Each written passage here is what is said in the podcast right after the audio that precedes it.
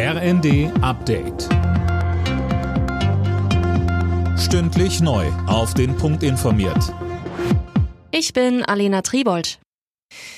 Bei seinem Besuch in der Ukraine hat Bundespräsident Steinmeier dem Land weitere Unterstützung zugesagt. Steinmeier musste in einem Ort nahe Kiew gut eineinhalb Stunden in einem Luftschutzbunker verbringen, nachdem Sirenenalarm ausgelöst hatten. Nach einem Treffen mit dem ukrainischen Präsidenten Zelensky am Abend sagte Steinmeier. Gerade jetzt im Angesichts der niederträchtigen russischen Angriffe mit Raketen und Drohnen auf Infrastrukturen im ganzen Land war es mir wichtig, hierher zu kommen und den Menschen in der Ukraine, hier in der Hauptstadt, aber auch jenseits der Hauptstadt, in den Dörfern und Städten zu sagen, wir sind auf eurer Seite, wir unterstützen euch, wir werden euch weiter unterstützen, wirtschaftlich, politisch, militärisch, solange wie nötig. Bis zu 30 Gramm straffrei und ein staatliches Monopol beim Verkauf von Cannabis. So steht es laut Rheinischer Post in einem Eckpunktepapier von Gesundheitsminister Lauterbach. Das Bundeskabinett soll sich heute damit befassen, heißt es weiter.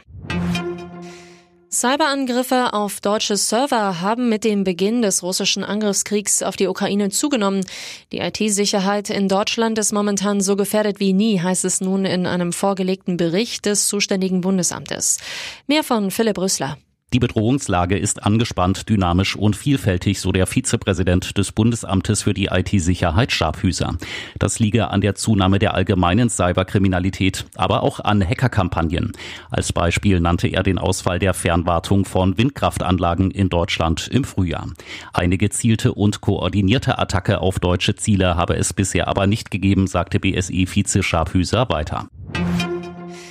Adidas hat mit sofortiger Wirkung die Zusammenarbeit mit US-Rapper Kanye West beendet. Grund seien seine antisemitischen Äußerungen. Die Produktion der Marke Yeezy werde eingestellt und die Zahlungen an den Musiker gestoppt, kündigte der Konzern an.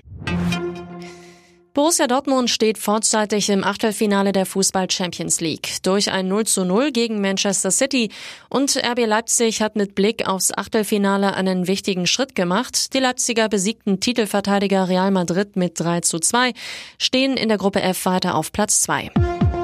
Alle Nachrichten auf rnd.de